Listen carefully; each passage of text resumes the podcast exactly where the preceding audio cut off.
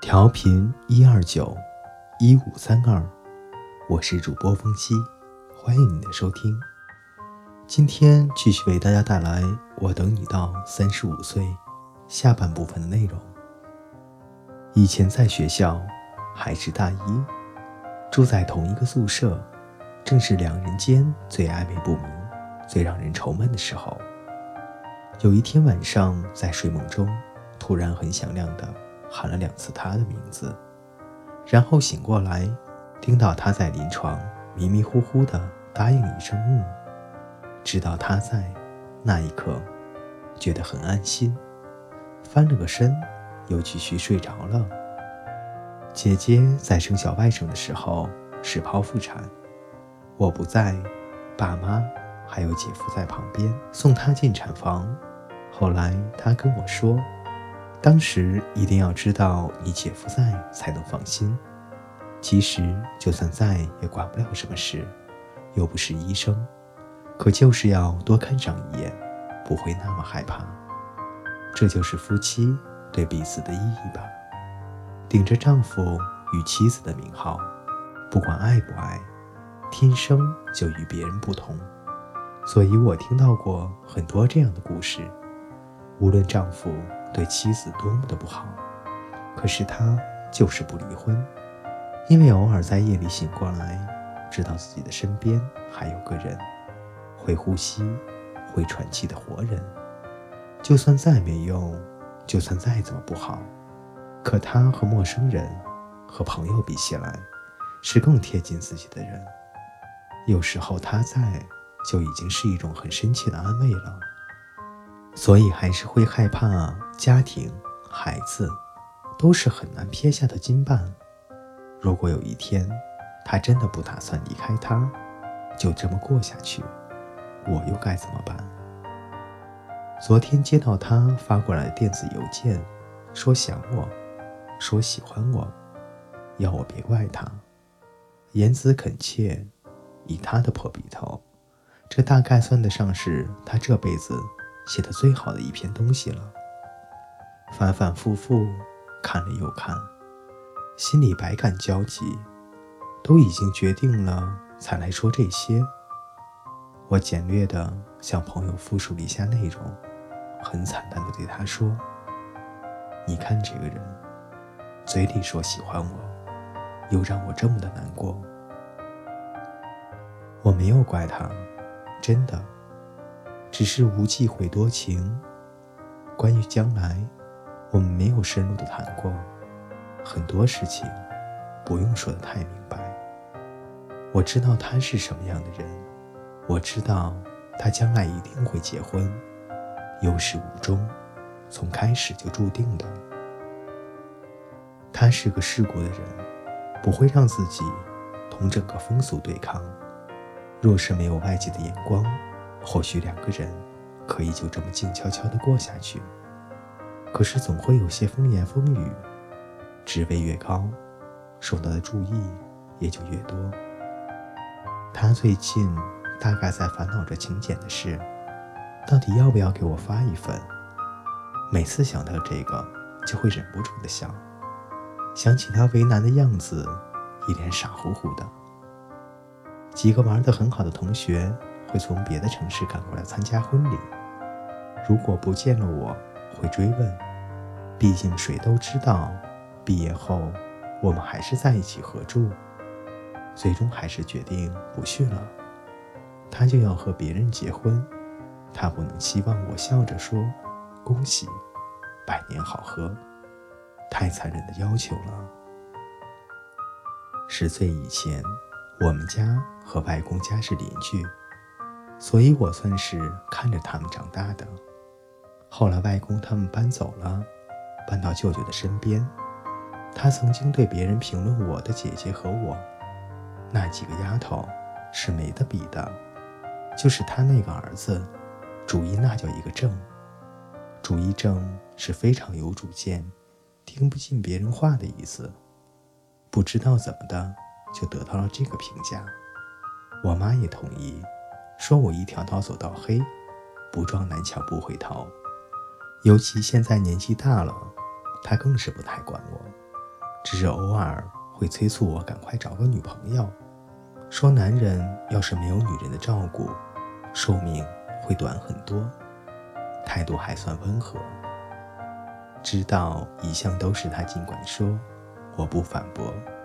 可是说完了，我该做什么，还做什么，阳奉阴违。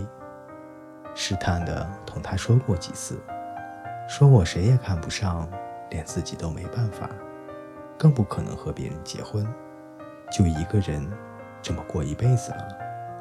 他很忧虑，但是独身主义者总比同性恋更让人能够接受一些。在我家乡的那个小城镇，闭塞落后，大概连两个男人可以相爱都没有听说过。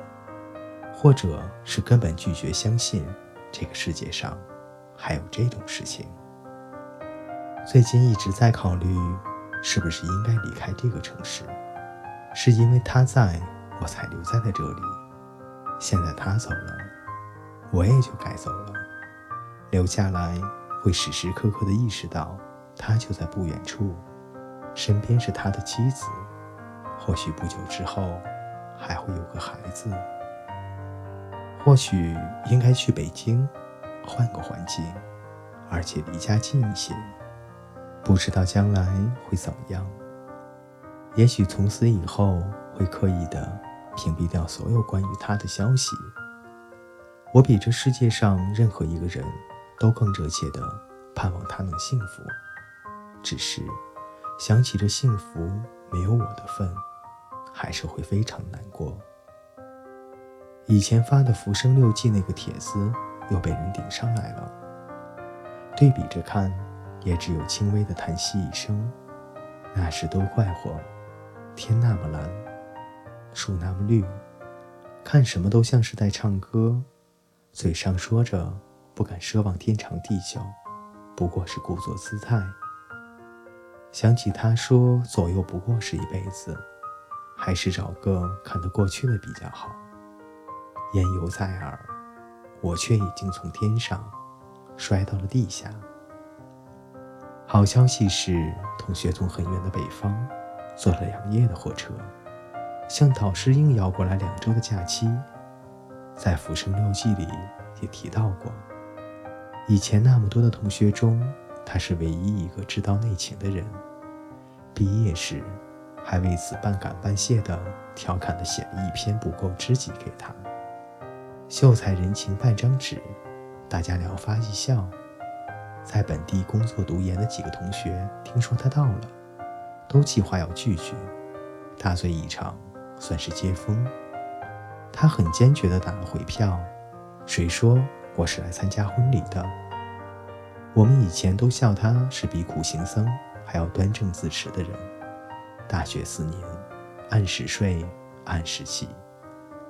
没见他看过电影，没买过零食，没逃过课。他对所有人都是敬而远之的，就连逛街也是向来独自一人。所以大四的时候，他要我陪他去定王台找书，当时真是受宠若惊。他放出话来说很久没有回来，所以拉我当壮丁。婚礼我俩都是不去的。说实话。心里面倒有松了一口气的感觉，不去参加说不过去，去了等于把自己送过去让人凌迟。有人说痛到了极致，伤口会愈合的很快，可是我不敢保证自己能否承受得住。听到老公要结婚的消息，千里迢迢从东北赶来陪我，又将整件事情都揽了过去，把我开脱了出来。因为这个，我从心底里感谢他。所有人都以为他是同老公有了什么矛盾，百般追问，打算居中调和，又打电话叫老公过来，说要给他赔罪。他不理会，拉着我在市里转了两天，故地重游。最近睡眠状况还是很不好，眼睛干涩的发疼，点再多的眼药水。也没有用。昨天逛街回来，觉得很累，躺在沙发上闭目休息。他坐到对面的茶几上，问我感觉怎么样。这还是我们第一次正面讨论这件事。以前他虽然知情，但是不会过问我们相处的细节，我也不会同他讲。他是百分之百的异性恋，对这个会觉得别扭。我也怕说这些会让他不自在，以至于厌烦。可是除了他，我再也没有第二个人可以讲。听到他可怜我的语气，突然间就哭了出来。一直的压抑忍耐，努力的装作若无其事，情绪总是灰的，成了习惯。已经没有办法痛痛快快的大声哭出来，只是眼泪不停的向外涌，哽住了，喘不过来气，对他说：“我好难受。”他无话可说，两个人的事，即使是再好的朋友，能插手的程度也有限。聊起以后，我说我会等他到三十五岁，他极力反对，说这个。是个很不切实际的打算。感情本来就是件不切实际的事。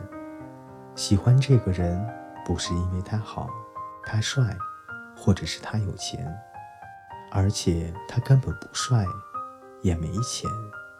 我比别人更加清楚地认识到老公的种种缺点。他拖拉，总要等事迫在眉睫才肯动手。他笨。老是学不好英语，还有点油滑，可就是喜欢上了，不知从何而起，也没有附加条件。南康，南康，快点长大！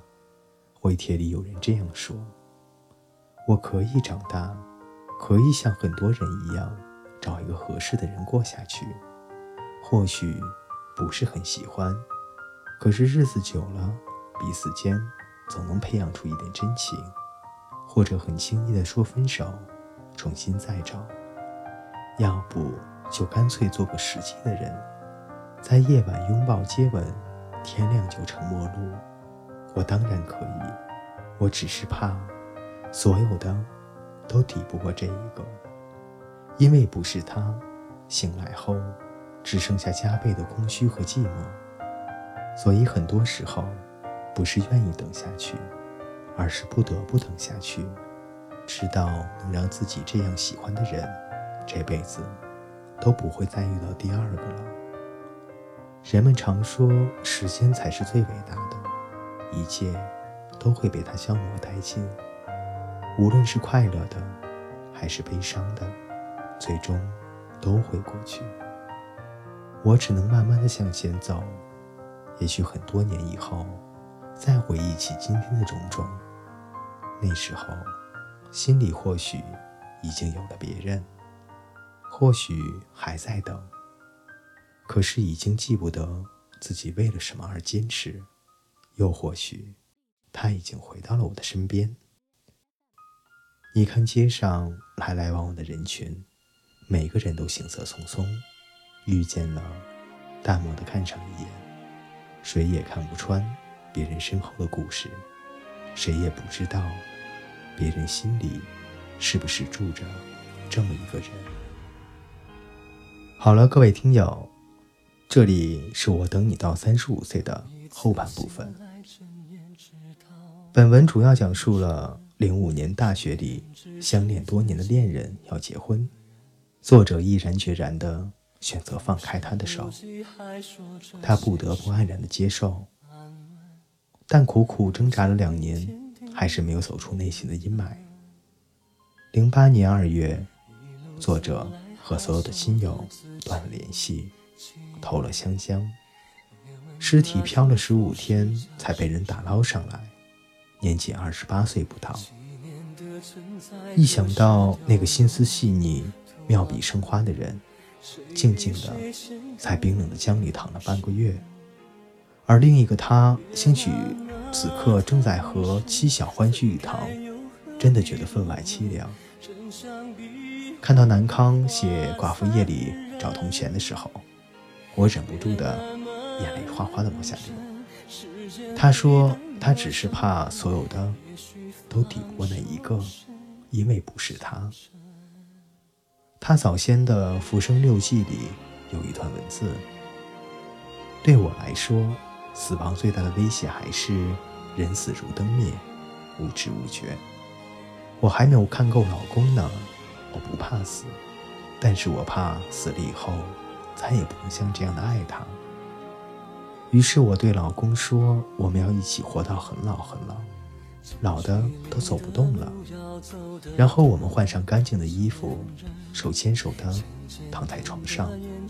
我说死吧，我们就一起死了。”老公吻了我一下，没有说话，不知道他愿意不愿意。每每想到此情此景，唯有长叹一声。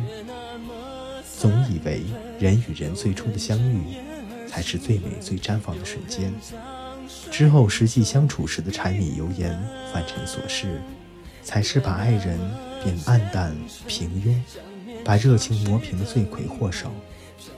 大家都期望永远像最初相逢一样美好，但是谁又知道初见时那惊鸿一瞥，却早已经注定。